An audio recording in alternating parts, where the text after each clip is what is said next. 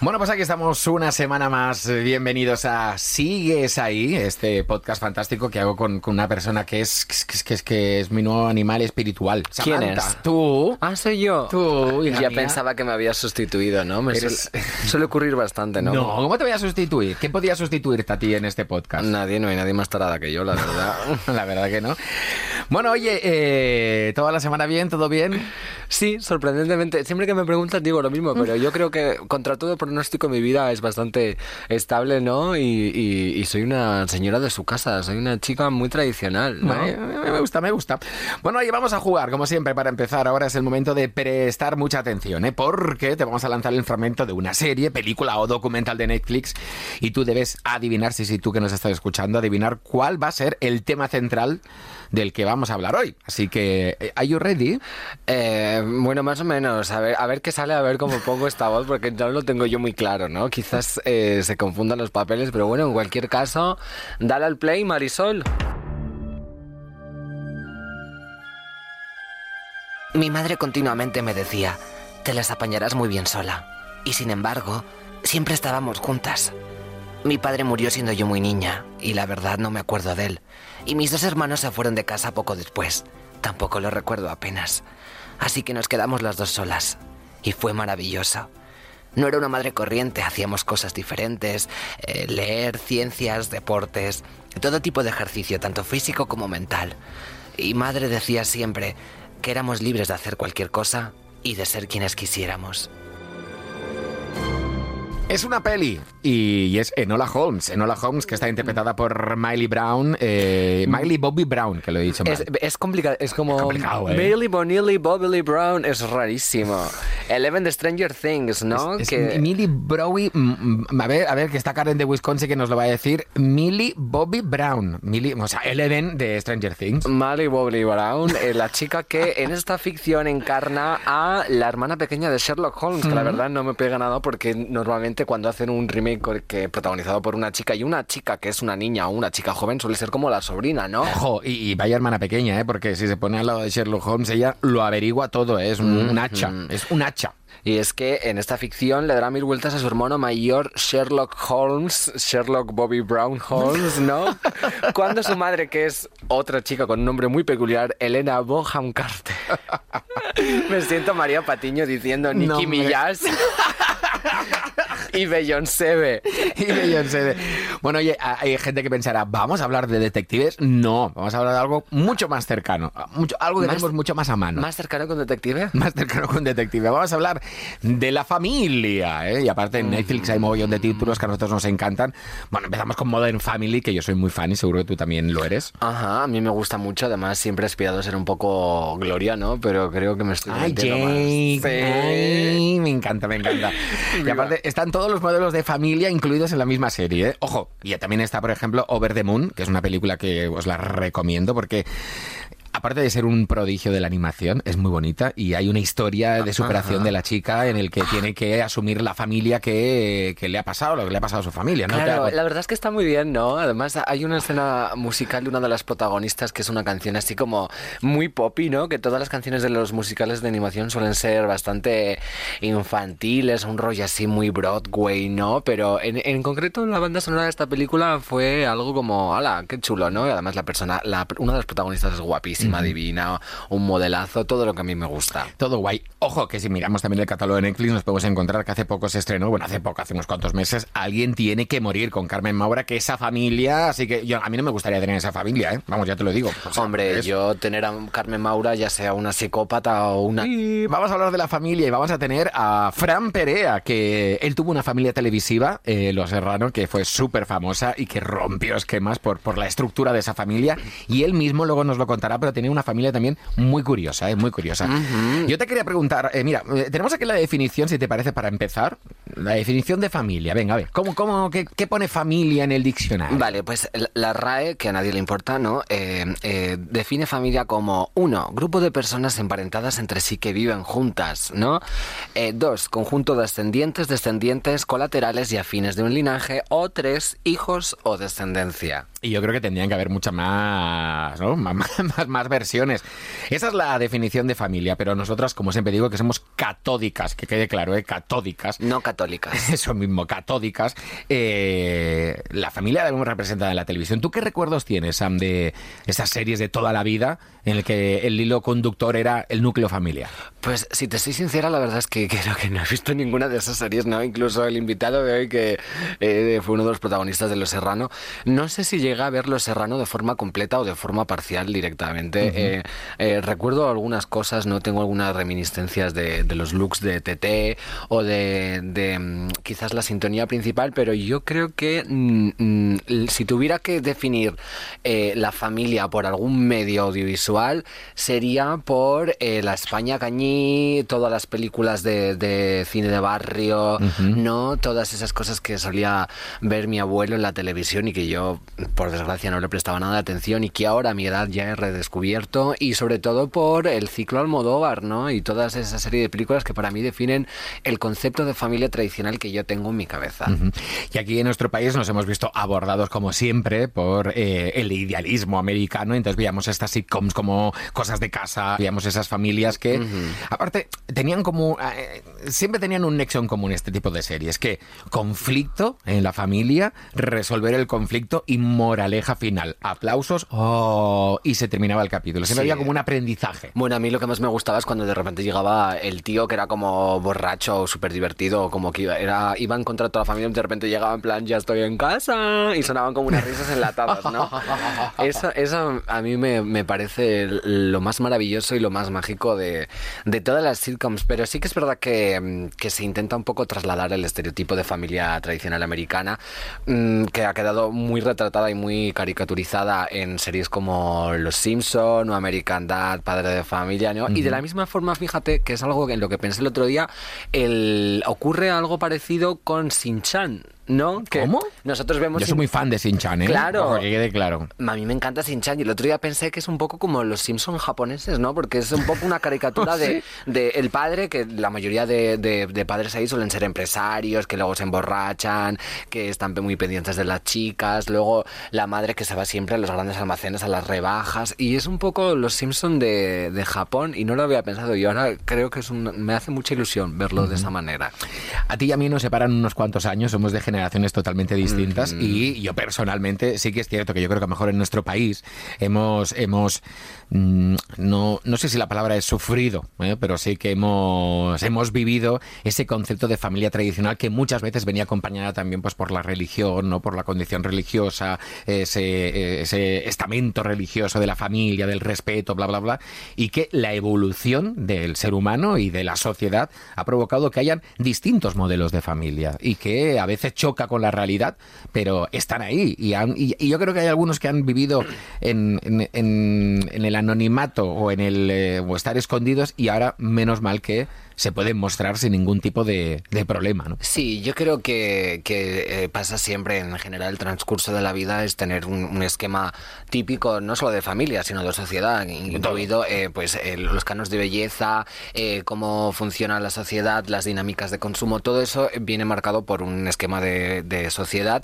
que luego de repente con las nuevas generaciones llega una ola de inconformismo, eh, lo enfocan a un proceso de cambio, todo cambia y se vuelve a construir un nuevo esquema tradicional de, de, sociedad, ¿no? Y yo creo que es un poco lo que, lo que va a pasar con, con la familia tradicional española, que sí que ha estado muy influida por la familia tradicional americana y que además yo creo que sigue sufriendo las consecuencias de, no sé si de la revolución industrial, pero estoy convencida de que, de que todos esos procesos tienen algo que ver, ¿no? Porque el, en, en general, de forma tradicional, la figura del hombre y la figura del padre está destinada a la, a la, al consumo, ¿no? Y a la producción, a encargarse uh -huh. de, de, las tareas de ganar dinero, de trabajar, y luego nos encontramos que por el contrario, eh, la figura de la mujer y de la madre o de las abuelas o de las hermanas se encargan de la reproducción social y de la reproducción en general, ¿no? De tener hijos, de prolongar la estirpe, de encargarse de las tareas de cuidados, de limpiar la casa, de hacer la comida, de cuidar a los familiares,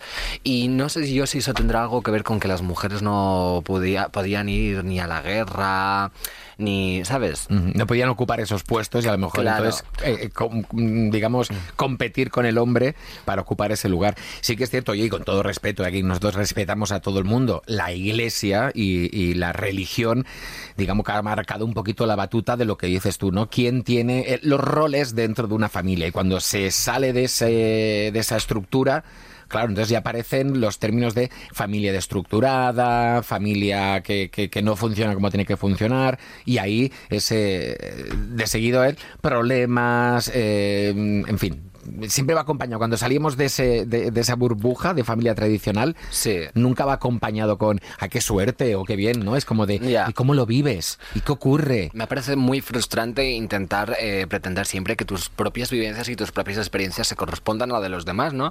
Porque si bien hay patrones de conducta y hay normas generales, eh, cada, cada universo y cada persona y cada familia está construida a su manera, ¿no? Y puedes coincidir o discernir en distintos puntos, pero lo que lo que es esencial y lo que tenemos que entender ya es que cada persona es un mundo y que todas somos distintas. Y respeto, sobre todo respeto. Ah, hombre, por supuesto. O sea, claro, luego no, no hay que hacer una guerra de cuál es el mejor tipo de familia o cuál es el peor, aunque yo sí que tengo una opinión formada acerca de eso, ¿no? Pero bueno, eso ya son otros temas. Lo que está claro es que hay que ya quitarse esos prejuicios y esas estigmatizaciones que más que bien hacen mal y trabajar porque eh, eh, haya una diversidad, ¿no? Y que haya una equidad entre toda esa diversidad. Yo me pregunto, después de todo este rato que llevamos charlando, ¿sigues ahí?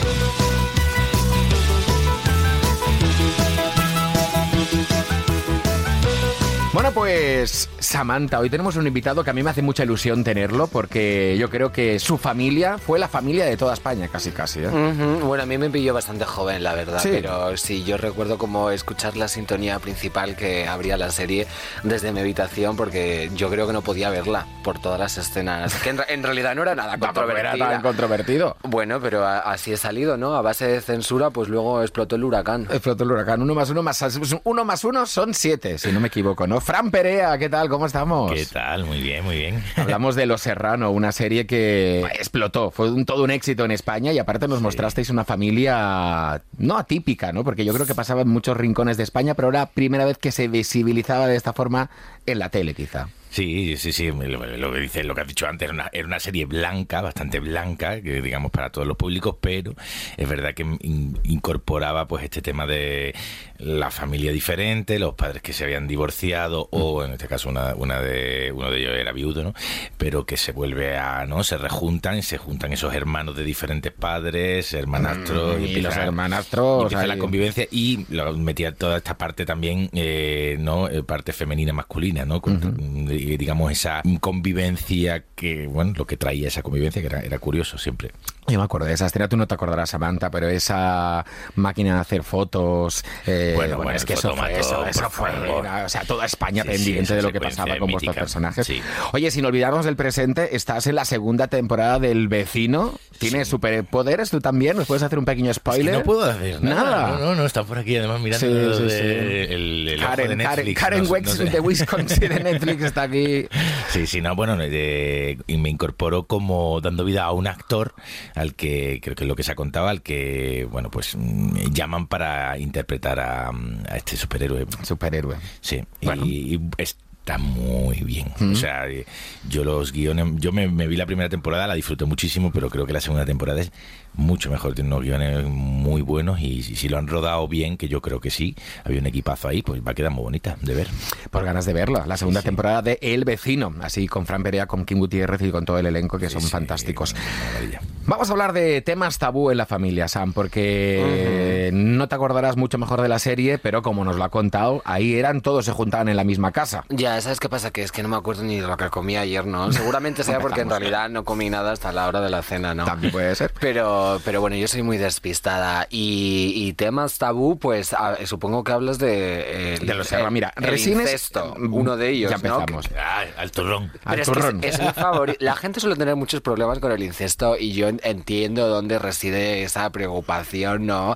Pero mientras tú no tengas hijos, yo creo que te puedes casar con tu hermana si quieres. Otra cosa ya es que tú te cases con tu madre o con tu padre, que eso suele venir acompañado de cosas Uy, bastante chungas. turbias. Me No. explotó la cabeza ahora. El- Ha sido otro escenario. Claro, pero, pero ¿Cómo te vas a casar con tu madre? ¿Tú cuando leíste el guion, Fran? Bueno, pensé que tenía toda la lógica. O sea, tú metes a dos chavales adolescentes mm, eh, que no tienen parentesco y está claro que eso va a explotar eh, por algún lado. Entonces, nada, no me llamó especialmente la atención porque era un falso incesto, digamos, ¿no? No era un incesto en sí mismo. Eh, era una cosa como, pues bueno, que tenía bastante lógica. Luego, además, repitieron lo mismo con los niños y porque no había más. Eh, Sí, clase, verdad, ¿no? es verdad, Era como- ¿eh? Pues fíjate que yo creo que tiene la misma lógica, ¿no? Porque al fin y al cabo ese vínculo de, de- de hermanastros es el mismo que puede existir entre dos hermanos, ¿no? Lo único que diferencia es el lazo de sangre. Por eso digo que apoyo el incesto siempre y cuando no sea para procrear, porque luego mm, ocurren ciertas anomalías. No, y-. No sé, un jaleo, Sí, un jaleo de pues, genes. claro. ahí. Ojo, también hay otra cosa de Los Serrano que a mí me llama la atención y creo que estuvo muy bien, que eh, quitó de repente ese papel de madrastra mala, ¿no? Cuando de repente tu padre se, caja, que se, que se casa con otra mujer y esa mujer lo que quiere es, es, es, mm, separarle de sus hijos y vosotros tenéis a Belén Rueda, por favor, que era la cosa más hermosa del universo. Sí, sí, totalmente. Al principio es verdad que había ese... ese eh, a los niños les molestaba un poco. Recuerdo los primeros capítulos que estábamos como bastante incómodos con esta llegada de esta mujer a la casa, pero luego poco a poco fue ganándonos. Y la verdad es que sí, que todo lo que haga Belén Hombre. es maravilla. Sí, no es sí. para menos con ese, ese anuncio saltando de un velero. En esa época lo hacía además. Yo Sí, cierto, cierto. Claro, ¿Ves? Pues me acuerdo del anuncio, pero no. Pues te dejaban ver los anuncios. Claro. Y luego a la cama. Hombre, por favor. Ya quisiera yo ver un vaso de leche y saltar al océano. De esa manera tan De extraña. esa manera. esa manera. Pues ¿quién no quiere una madrastra así? A ver, por favor, ¿quién Claro. no la quiere? No, no, no, no. Que él venga aquí y lo diga, maldita sea. Todo el mundo quiere saber si tú estabas de acuerdo con el final, con el esto ha sido un Pero, sueño. o sea, yo no sabes lo que te- yo, Te ya he preguntado mil millones he de veces, Yo no soy ¿no? guionista, yo no fui, yo no decidí, yo solo fui a participar, sí, sí. Es verdad que fue como muy sonado y fue, hombre, yo cuando me llegó el guion me flipé en colores. Sí. Hay que decir, sí, porque yo además llevaba dos años fuera de la serie. Es verdad. Y me, llam- me llamaron, oye, queremos que colabores en el último capítulo y tal. Me llega el último capítulo y se me, vamos, se encendieron todas las alarmas. Yo fui encantado de, de volver y al final has pasado tantos años ahí que por un capítulo tampoco te va a poner así, ¿no? Fue una de las familias más famosas de la televisión, de todas las familias famosas, por ejemplo, con los Alcántara ahora, ¿no? Que, Sí. que siguen acompañándonos y yo creo que es algo muy bonito y que tú sigues recordando y aunque haya gente que piense que tú reniegas de tu familia de los Serrano, al revés. Hombre, por favor. No, hubo una época en la que estaba mm, ciertamente. Cabreado. o sea, no, mm, bueno, te- te- bueno, muy saturado. Sí. Más que cabreado, saturado. Terminas una serie de este tipo y no hay. eh, tu vida se convierte. O sea, gira en torno al paradigma de eso, ¿no? y, y tú quieres hacer otras cosas, eres joven, eh, te- no tienes ganas de que te estén recordando todo el rato que eres el de los serranos, ¿no? Pero luego con los años te vas re- como eh, reconciliando con lo que has hecho y joder, y haber formado parte de una serie tan importante en la historia de televisión de este país, pues otra, pues al final dice, joder, pues me considero una persona afortunada de haber vivido, de haber vivido esto, y luego aparte que me he quedado con muchísima gente de ese camino andado, que son familia casi, de alguna manera, eh, amigos con los que puedo contar, a los que puedo llamar. Hace poco nos hemos reunido porque con, con lo de canciones para salvarme, em, o sea que, que bueno, eh, son, son parte de mi vida, parte muy importante. Que por cierto, muy buena iniciativa esta de las canciones para salvarme. Muy necesarias. La música nos salva, pero está guay ponerlo, ponerlo en un enunciado para que sepamos. Sí, ¿eh? sí, sí, la verdad es que, que me, me- me vino la, me cayó la, la ficha, digamos, en, en la, en la pandemia porque era evidente que bueno, la gente necesitaba música para vivir y eh, cuando hemos dejado de tener otras actividades rápidamente nos hemos refugiado en la cultura, así que había que hacer un homenaje. Desde luego que fue un lujo de serie, ¿no? Aunque yo era súper pequeña, entonces tampoco... No tienes el recuerdo ahí. No, yo recuerdo nada más que los tops de TT que eran como de pétalo y burbuja y súper así punteros, ¿no? Era, er- eres lo que más recuerda.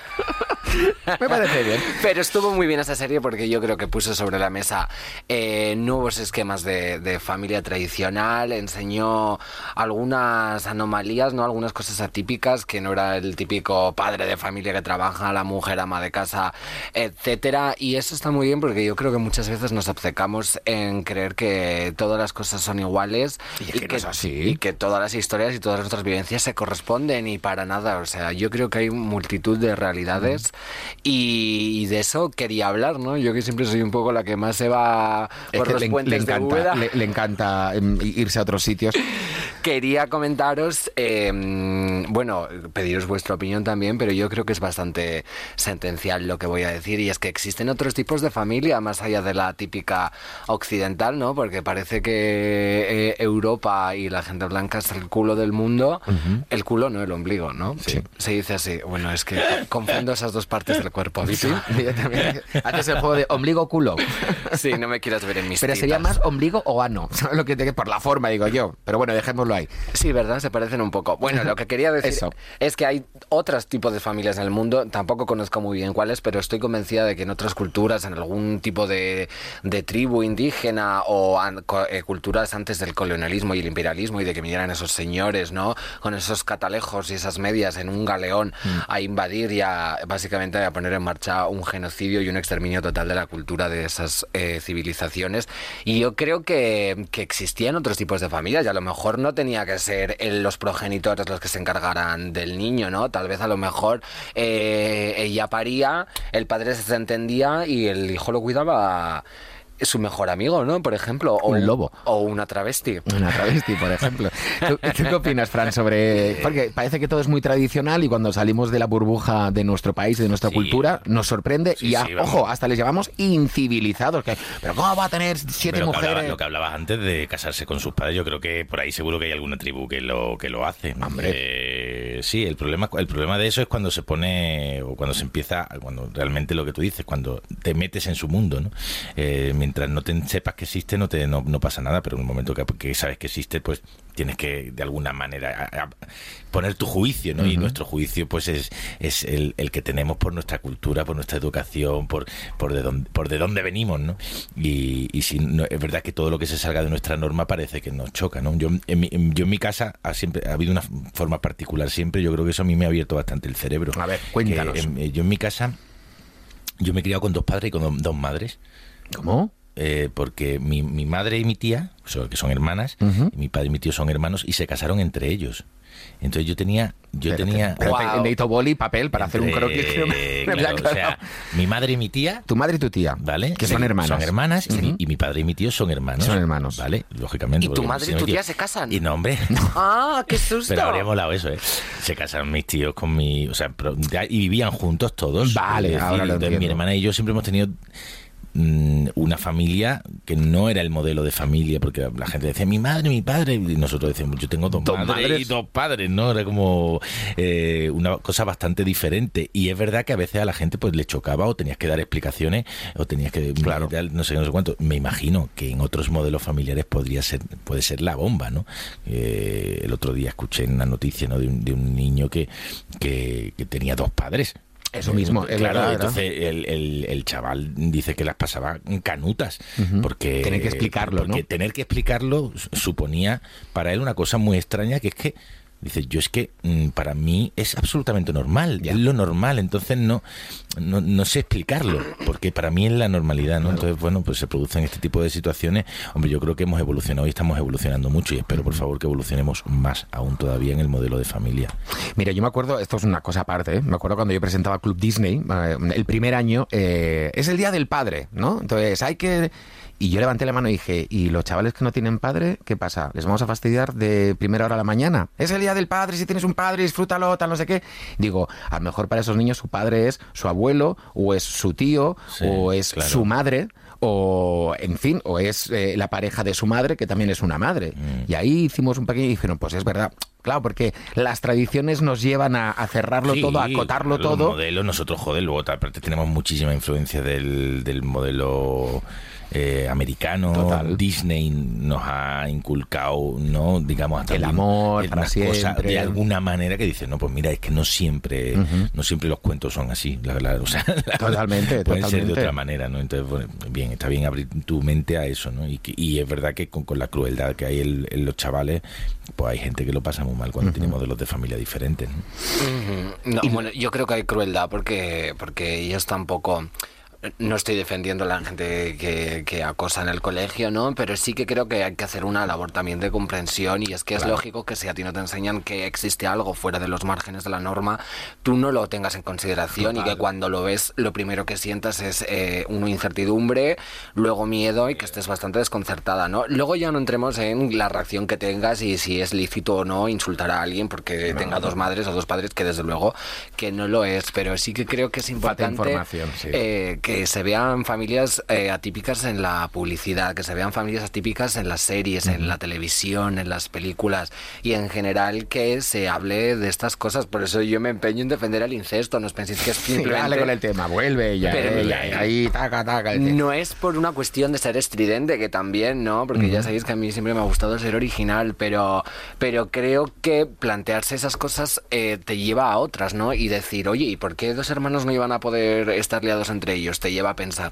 pues a lo mejor eh, el concepto de lazos de sangre tiene muy poco que ver con la biología como tanto nos creíamos, ¿no? Y tiene algo que ver más con una cuestión cultural o de cómo está concebida la familia. es que siempre está el y que dirán, y que dirán, ¿no? Y cuando nos quitamos el que dirán ya pasa todo. Esto ha ocurrido muchísimo en los pueblos de nuestro país. O sea, hasta hace no muchas generaciones. Quiero decir, yo conozco a primos que se han casado eh, entre ellos, ¿no? Que ya había un lazo de sangre fuerte, que no que no, no, no está tan lejos y tal. Es verdad que yo creo que eso se ha rechazado mucho más por el tema de la, de la procreación que por, el, por el tema de que puedas tener una relación con tu primo o con tu prima, porque eso tampoco es tan no Pasa nada, no pasa nada. ¿no? ¿no? y aparte son cosas que tampoco están tan lejanas, como los matrimonios eh, concertados, ¿no? dices, pues tú te vas a casar con este, te vas a casar con este, pero si toman da igual, tú con estas cosas. Ya, bueno, eso yo creo La dote. Que... La dote, claro, Tanto, tanto el incesto como los matrimonios concentrados... Concentradísimos. Concentrados como el tomate. 100% en zumo de uva. Como los matrimonios concertados, yo creo que, hay muchos ejemplos en la monarquía, ¿no? Y en la nobleza, que nos hemos ido a los pueblos y a la España rural, que también ocurre muchísimo, pero siempre se tachan mm, como de paletos estas actitudes, ¿no? Y yo creo que están presentes en todos los estratos de nuestra sociedad y creo que en uno más que otro, fíjate lo que te voy a decir, porque es, muy de, noble eso de te vas a casar con eh, Enrique I de Austria para que tengamos sus tierras, no sé, y a lo mejor la niña, la pobre, tenía 16 años y lo que quería ver era Hannah Montana. Yo os recomiendo que veáis la última temporada de The Crown, porque hay el momento en el que... Es, es, que no, es que no es que a mí es un personaje de la, la reina Isabel que me encanta. Tengo muchas ganas de pillarla, sí, sí. Cuenta... Es, que salió el, vamos, se ha dado prisa. Ay, hombre, claro, pero cuenta el, el, el cómo se unen Carlos de Inglaterra y Lady Di, entonces perfectamente entiendes la tristeza de esa mujer desde el segundo número uno. Es que lo que es verdad que la realeza ha cometido verdaderas barbaridades. para protegerse. De la, historia, para Y al final les ha destruido. ¿eh? Al final, Me encanta que el capítulo sea sobre la familia y ahora lo podemos llamar eh, republicanas. republicanas directamente.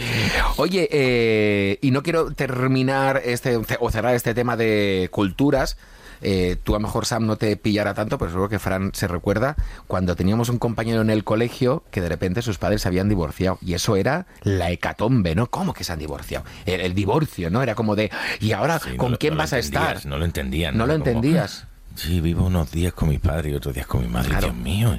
Y eso, y Pero luego decían, no, pero mi padre me hace regalos, mi madre también. Entonces todo el mundo decía, oye, pues yo quiero que mis padres se divorcien también porque quiero estar así, ¿no? Era, era todo un jaleo. Sí, sí, ¿Sabes lo que me estresa a mí del divorcio? Bueno, y, tengo un doble rasero, ¿no? Porque por una parte la figura de eh, la divorciada estereotípica, cliché, ¿no? Como de mujer que conduce un monovolumen y lleva a sus hijos al karate y al fútbol, esa figura a mí me apasiona en concreto. Pero me estresa mucho, y no sé si a día de hoy sigue siendo, pero, pero creo que sí, eh, que eh, haya un estado civil que sea divorciada. ¿No? Porque resulta que tú te separas de, de, tu pareja formal, de tu marido o de tu mujer y de repente eh, en tu estado de civil ya no vuelve a poner soltera, ¿no? Vuelve a poner mm. divorciada. Entonces te pasas toda tu vida anexada a una persona con la que ya no compartes absolutamente nada. Uy. Esto no había caído yo. Libre debería llamarse, ¿no? Claro. Ya soy, ¿cómo soy? Libre. O divorciada que conduce un monovolumen, que por lo menos es más chulo. divorciada, y cañera. Y cañera. Y con mis hijos en karate. Tengo cinco minutos. Que, no, pero es verdad lo que dice. Debería volver a estar estado civil soltera, ¿no? Mm. Bueno, el estado civil yo la verdad es que no lo entiendo. O sea, me parece...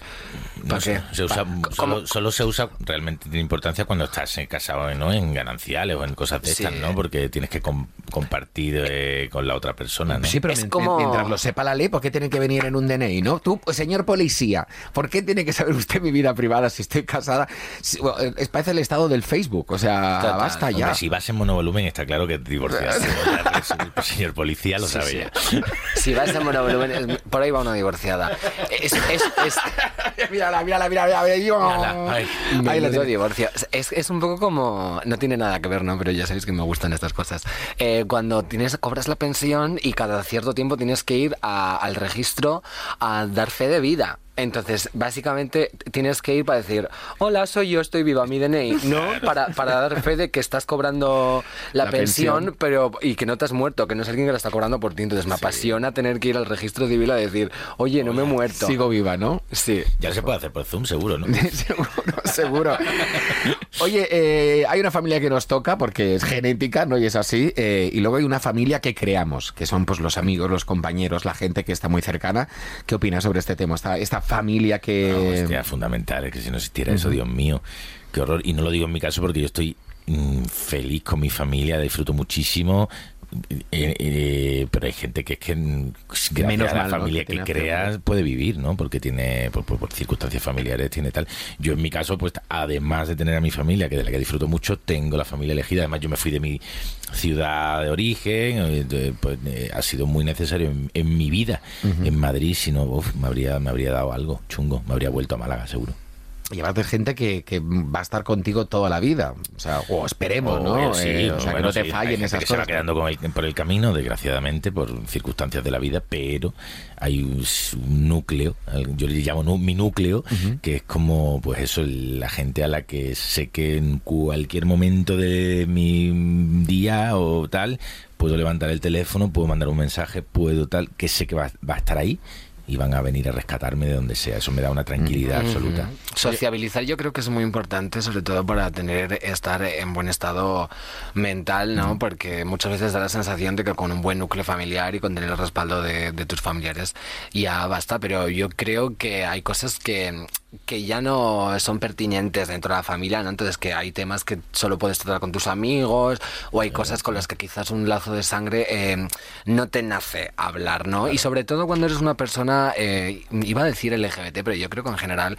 cualquier persona que se sienta un poco incomprendida o que sea un poco disidente y se salga de la norma, yo creo que en esos casos es eh, crucial y es fundamental que haya una segunda familia que no sea la, la estereotípica de mi padre, mi abuelo, etc etcétera, sino de unos amigos y en general como eh, una colectividad y tener un círculo y un entorno que te apoye, ¿no? Porque normalmente en esos casos mm, sueles estar bastante desamparada, sobre todo por parte de tu familia, porque por desgracia a día de hoy sigue habiendo muchos familiares que no comprenden estas cuestiones de orientación y de género.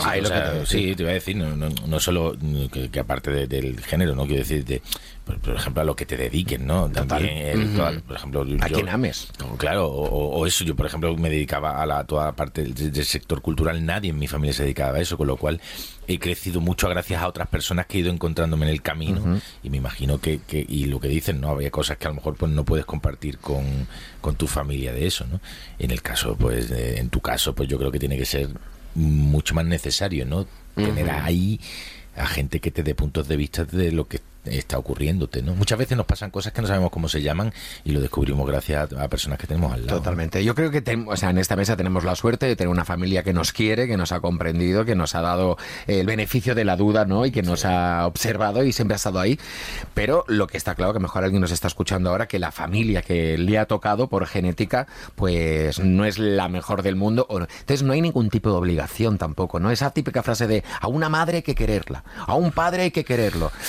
Y sí, y ahí hay un debate. ahí hay un padre debate. una madre que son unos pedazos de. Mm. Puedes decir lo que quieras porque hay un pip. Mira, ha sonado el pip, muy bonito. Eh, pues ostras, pues tendrás que primero superarlo, que eso ya, ya te deja traumatizado de, de, por vida, ¿no? O sea, que quiero decir, luchar contra eso, superarlo, matar al padre, ¿no? Y conseguir vivir tu vida sin que, sin que estés lastrándote todo el rato, ¿no? Yo creo que es muy complicado. La gente que tiene una familia con la que no ha podido convivir de manera adecuada, pues, ostras, qué duro, ¿no? Eh, y, y sí, yo creo que hay un momento en que tienes que decir, oye, hasta aquí, ¿no? El vínculo familiar es maravilloso, estupendo, pero hasta lo tenemos que poner un límite porque si no, tu vida al final se convierte en una dependencia de tu vínculo familiar todo el rato. Totalmente. Y no puede ser tampoco, ¿no? Ya, hay que, hay que concienciarse de que nada está escrito y de que la realidad se va construyendo eh, a la merced del ser humano, ¿no? Entonces, igual que hicimos una silla y en principio es para sentarse, pero no existe ninguna norma que trascienda eh, la concepción de lo que es una silla, que a ti te impida usar la silla para otras cosas, ¿no? Pues igualmente, de esa misma forma, tampoco tenemos que tener en la cabeza que la familia es lo más importante, que una madre es fundamental, que un padre es fundamental, porque luego yo creo que puede dar pie a frustraciones a gente que no goce de, esos lujos, ¿no? Porque al fin y al cabo es un lujo tener una familia que te respalde y crecer en un entorno favorable. Entonces, tú no te sientas frustrada, nena, ¿eh? y si no tienes buenos familiares, pues búscate buenas amigas que las había montones. Tú le das una patada a un farol y salen 50 amigas. eso es verdad, eso es verdad. Y luego siempre hay una segunda, una tercera oportunidad y hablábamos el otro día, ¿no? Cuando hablamos de la diversidad que existía como ese, ese elemento de eh, tú tener que enseñar a tu familia o, o, o, al menos hacer el intento. Si luego ya no quieren aprender, adiós muy buenas, pero tampoco se tiene que enfocar desde un punto tan radical de yo soy así y si no me comprendes, mm, adiós muy buenas. Hay que enseñarle a esas personas. ¿no? claro, también tienes que tener en cuenta la diferencia generacional siempre, creo, ¿no? Muchas veces hay cosas que eh, tus padres no van a ver de la misma manera que tú porque tú te has educado en otra generación y en otra manera de ver las cosas. Con lo cual yo creo que hay una educación ¿no? Tiene que ser recíproca, ¿no? Digamos, eh, yo te, enseño cómo se me desenvuelvo. Yo pues, vuelvo a poner el ejemplo mío. Que, es que es así, o sea, no, solo es por la condición, quiero ser, ¿eh? Yo quiero ser actor, quiero ser tal, quiero dedicarme a esto. Mis padres, oye, pero vamos a ver, Frank Mm, eh, estudié otra o estudié una carrera que tal no pero voy a estudiar arte dramático que es una carrera ya. Y fíjate mis padres son gente de, cabeza abierta y tal no eh, eh, y nada no no o sea empecé biología como para satisfacer como Ana Obregón. como Ana Obregón pero sabiendo que en el fondo sabiendo que en el fondo no iba a hacer el posado de verano de Ana Obregón. sabiendo que en el fondo me quería dedicar al dramático. Y mis padres han ido aprendiendo conmigo también eh, esta movida, ¿no? O sea, esta profesión y tal. Oye, pues hemos ido poniéndonos al día, hemos pasado momentos mejores, peores, de entendernos más menos, pero oye, lo hemos conseguido. Yo creo que, eso ha sido pues, un trabajo de ambas partes. Sin, tienes, tienes, ambas partes tienen que hacer el esfuerzo, creo. Y en eso yo siempre pienso cuando, y, es verdad lo que dices tú, ¿no? Cuando alguien va a sus padres y dice, me quiero dedicar a esto, da igual que, que no sea lo que a lo mejor los padres han pensado, y no tiene que ir acompañado con el éxito, tiene que ir acompañado con la satisfacción, personal, ¿no? De, de... Y luego ya vendrá el capítulo ganarme la vida. Porque esa es otra cosa. Porque por mucho también que tengas una carrera de abogado y tal, no sé cuántos, se te pone complicado el ganarse la vida, ¿eh? ¿Quién te dice? Totalmente. yo, a mí, hay mucha gente ahora pues, muchas veces ya con, la edad me van llamando para charlas de la escuela y estas cosas, ¿no? De, arte dramático y tal. Y yo siempre digo, cuando la gente me pregunta, pero ¿qué hago? ¿Me dedico a esto o cojo un plan B? O digo, sí, por supuesto, está, tener, está muy bien tener un plan B siempre. Eso yo creo que es muy aconsejable, pero pero mm, eh, decide, decidir dedicarte a esto tiene que ser que te nazca y va a ser tu, la profesión que quieres hacer, lo que quieres, lo que, a lo que te quieres dedicar y, yo creo que tiene que ser eh, eh, decidido, ¿no? ¿no? No tiene que ser, no, joder, No, es que me dicen que estudie... ¿cuánto, cuánto, qué, ¿Con qué te puedes ganar la vida hoy? ¿Qué te lo asegura que vas a tener? ¿Sabes? Yo creo que ocurre que siempre que los padres tienen este tipo de discursos suele ser porque ellos han pasado por lo mismo, ¿no? Porque normalmente se piensa mucho en, la juventud y en su futuro laboral y en si em, el sueño que tienen vocacional va a ser consecuente con, la realidad que les ha tocado vivir o con el empleo que desempeñan, pero, pero nunca se piensa en el pasado de nuestros padres, ¿no? Y de si nuestros padres tienen sueños frustrados, si se dedican a lo que se querían dedicar. Y creo que ese tipo de discursos nacen precisamente de ese miedo de yo jamás hice lo que me habría gustado hacer y me he tenido que buscar un trabajo cualquiera con el que puedo estar más o menos conforme, pero que es exclusivamente para ganarme la vida y poder cuidar de mis hijos. Entonces, yo creo que ese tipo de, de discursos nacen de ahí, ¿no? De ese miedo de, joder, apoya a mi hijo porque quiero que estudie lo que quiera, pero imagínate que, que, acaba igual de mal que yo, ¿no? Entonces... Pero hay que dejar las puertas abiertas, yo creo, por ejemplo, en el tema de la interpretación, eh, no hace falta triunfar con 18 años. no, para nada. Si te gusta la interpretación, de repente mira a María Galeano. Eh, y, aparte que luego se puede vivir, nosotros, vamos, nosotros decimos mucho con, mi, con mi socio y tal, no siempre se tiene que ser copa del árbol, ¿no? Que el árbol tiene muchas partes, ¿no? Y puede ser raíz, puede ser en un momento dado puede ser rama, puede ser. O sea, dentro del mundo de la interpretación no tienes que estar todo el rato. Ahí, eh, la picota. o sea, puedes tener un perfil mm, bajo, compatibilizarlo con otras cosas, hacer producción, hacer se puede hacer tanto, tanto dentro de este sector. Da la sensación de que si no eres de una actriz famosa, no, no eres una actriz. claro, claro por eso digo que va relacionado con el éxito y, y, el éxito, mm, bueno, es, es, es, circunstancial y ocurre y muy poca gente de repente puede eh, tener el éxito durante muchos años y mantenerlo muy poca. Muy poca gente. Poquísima. En fin, bueno, oye, si nos estás escuchando y te gusta la interpretación, estás en un trabajo de mierda que no te gusta nada, oye, recuerda que siempre encontrarás a alguien con quien subirte una tabla y, pasártelo bien un rato. Y aunque no tengáis a 200.000 personas delante, a lo mejor tendrás a 10 personas, pero te sentirás realizado. Yo solo, vamos, por el hecho de hacerlo, Claro. de gente que tenga necesidad de hacerlo de, de manera amateur tal yo siempre recomiendo que que una que el no hacer teatro hacer una interpretación yo creo que te, te, coloca te ayuda a conocerte te, está muy bien la verdad. Y que nunca es demasiado tarde entonces. Nunca. Sí aunque tengas 80 años yo creo que se necesitan muchos papeles de gente mayor. De hecho yo más tarde o más temprano acabaré haciendo la película de mi vida autobiográfica y necesito como a millones de actores para interpretar a todos los los que me ha costado la Dios mío, vamos, vamos, vamos, venga, venga, venga. Pues, pues, pues muy mal, pues muy mal. Luego hablamos.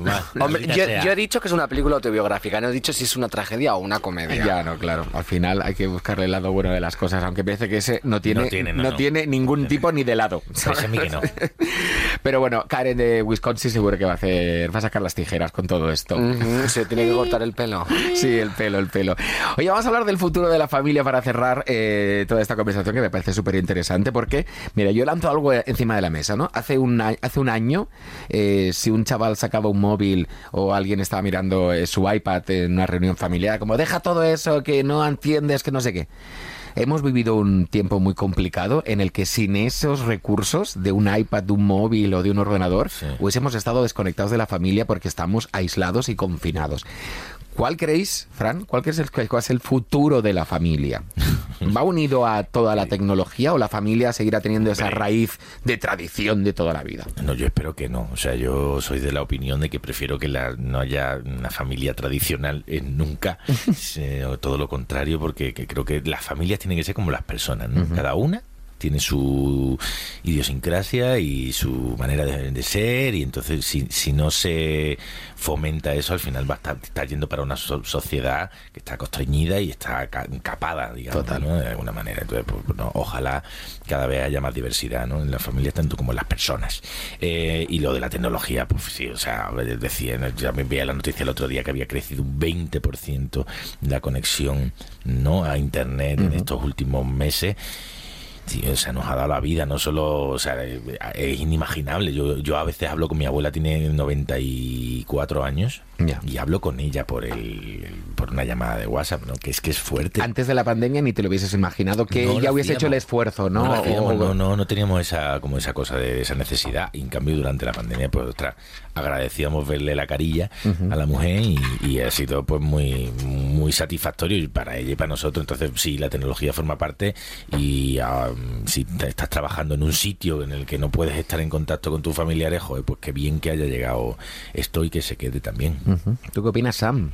Pues fíjate que yo creo que, que, va a seguir todo un poco igual, ¿no? bueno, por supuesto va a haber como cosas loquísimas, ¿no? Porque la tecnología es el único campo del mundo en el que todavía no se ha descubierto todo, ¿no? Y en el que se puede seguir evolucionando, porque al fin y al cabo ya creo que en el resto de cosas ya todo está inventado y se puede seguir experimentando y se hace una amalgama, una mezcla de esto y de aquello, pero la tecnología creo que todavía tiene muchas cosas por sorprendernos, pero al mismo tiempo creo que siempre va a haber un esquema, por muy pequeño que sea o por muy cambiante que sea, de familia tradicional, ¿no? Y las, siempre va a haber como esta lucha de, de lo moderno y lo retrógrado, ¿no? De lo de ahora y de lo de antes. Y yo creo que tampoco tiene necesariamente nada de malo, ¿no? Entonces yo en algún momento de mi vida sé que llegaré a ser una vieja chocha, ¿no? Y de hecho lo espero total y, irme a la cola del súper y poder decir, esta juventud de hoy en día. No, o sea, es mi sitio. Claro, quejarme de todo, decir que me cedan el asiento por estar embarazada sin tener yo útero. No, eso es algo que yo aspiro.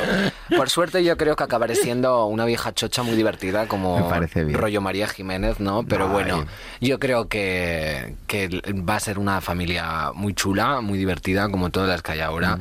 que por muy esperpénticas que sean o por muy tremendas que puedan parecer, yo siempre mm, estoy a favor ¿no? de, las familias desconexas pues, y de todas estas historias. De, no sé quién fue, León Tolstoy fue el que escribió Ana Karanina, que decía, eh, eh, todas las familias felices son iguales, ¿no? pero las familias infelices son cada una a su manera, o algo así, la verdad. no me he leído el libro.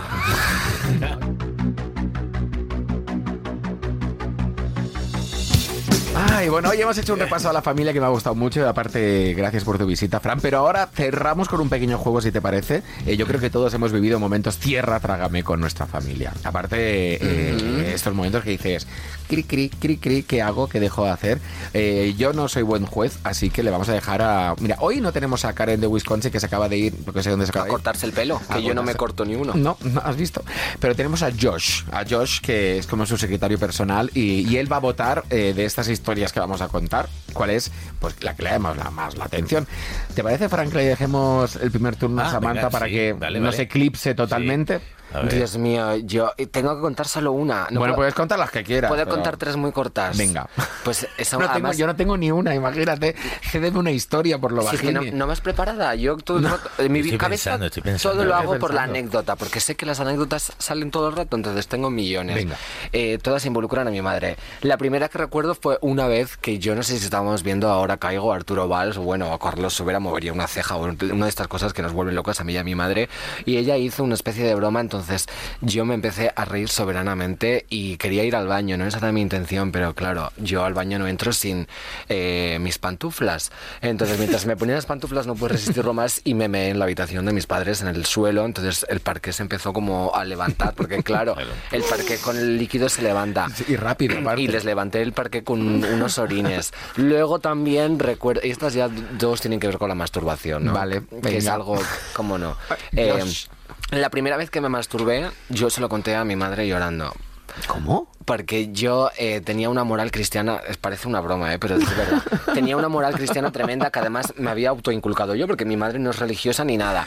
Y, y yo era, creía que si me masturbaba iba, iba a ir al infierno. Entonces, la primera vez que me masturbé, me sentí tan culpable que hice venir a mi madre, que también estaba viendo, ahora caigo, como no, y la hice venir a, la habitación y le dije, mamá, me masturbo, me hago pajas. Y me dijo como, pero, pero ¿qué estás diciendo? ¿Estás loco? Le dije que no, que voy a ir al infierno de verdad, ayúdame. Y la frase que me dijo fue, no pasa nada, si eso también lo hace tu padre, ¿no? Entonces, claro... Directamente este... Sí, mi madre... A ver, en verdad fue una jugada maestra, pero claro, lo que no sabía mi madre es que estaba perturbada. Y luego ya cuando la masturbación no era un problema...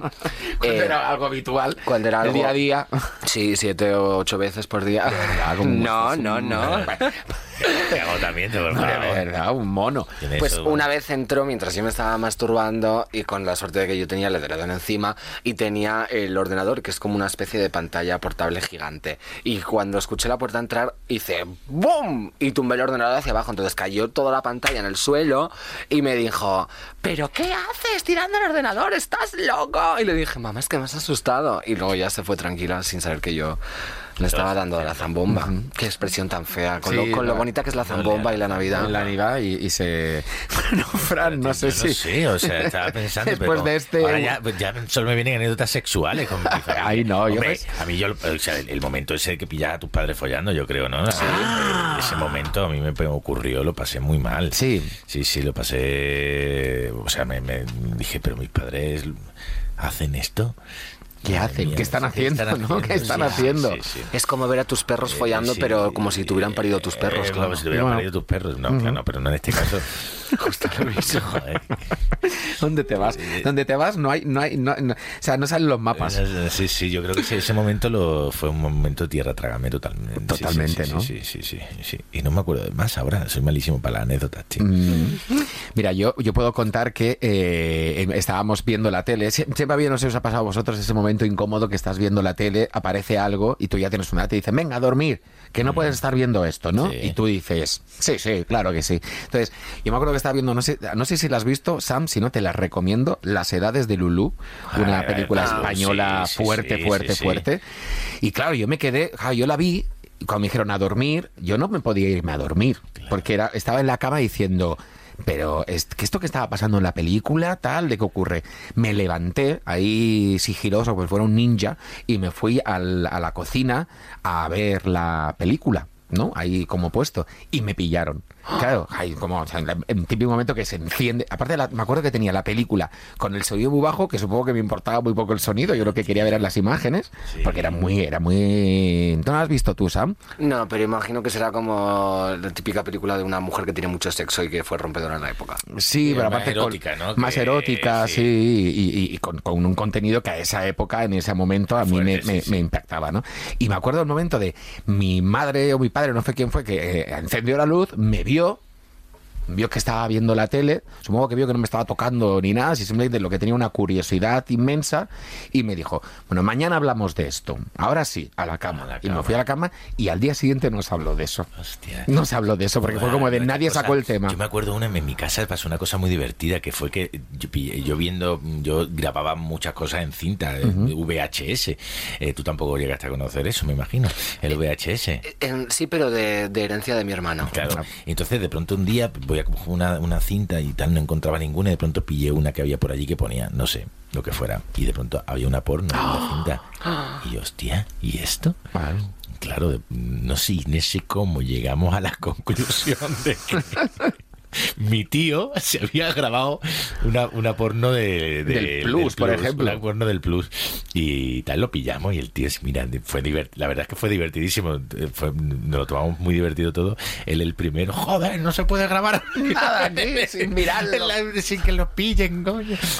no, no, no, no, es complicado, es complicado. Yo le pillé una porno también a mi abuelo y era lésbica. Entonces creo que, que, que ese momento fue como... Al final, o sea, por mucho que nosotros intentamos hacer, construir algo para poder ganar el premio, viene ella y dice, a mi, a mi abuelo le pillé una, peli lésbica. Bueno, perdónate que te diga, pero lo que nos ha contado su familia es bien fuerte, eso ya no hay quien lo supere. Pero, pero es que me acabo de acordar porque, claro, he dicho, uy, yo siempre estoy diciendo como, uno, que soy una señora, y dos, que, que soy lesbiana. Entonces, creo que quizás el hecho de que yo diga tanto que soy lesbiana reside en aquella película que yo Porque dije, si a mi abuelo le gustan estas mujeres, pues tendré que convertirme en una. un homenaje a tu abuelo. Claro, un homenaje a mi abuelo. Ay, me gusta. Eso está bien. Eso ves, tiene ese punto así como bonito, bonito y esas cosas. Bueno, yo, secretario de Karen, que sigue contándonos el pelo, ¿qué, ¿qué historia crees que es la que mejor define un momento tierra traga? Me puedes señalar con el dedo si quieres, ¿eh? Claro, la masturbación, ¿no? ahí, está la, ¿La de, la masturbación. Sí, parece la que sí. con el monitor al suelo. Sí. sí. ah, esa, claro. Hay pillín que se te ve que a ti también te ha pasado, me parece, ¿eh? Claro, ahí, hombre. No, yo, creo que es que no le gustan los ordenadores y como he dicho que tiré el mío, pues ha dicho como, ah, revolución, ¿no? Fran Perea, ha sido un placer tenerte en este, no sé si has entendido un poquito de qué va este podcast, pero espero que te lo hayas pasado bien. la familia. La familia, la familia. La familia. eso es como... Bueno, un placer, de verdad, estar con vosotros. ¿Ya terminamos ya? Sí, ya se, se finí, se finí, se finí. Hay que... Bueno. nosotros esperemos que sigas ahí con nosotros. Nos veremos... Bueno, nos veremos no, porque nos estás escuchando y si nos ves es que te has tomado algo que está caducado. O que tiene mucha imaginación. O que tiene mucha imaginación también. O las dos cosas, que también puede ser un combo, ¿no? Que a mí me ocurre bastante. Las dos cosas juntas. Espero que sigas ahí. Nos vemos en el próximo programa. Gracias, Fran. Un placer. El placer es nuestro. Hasta luego.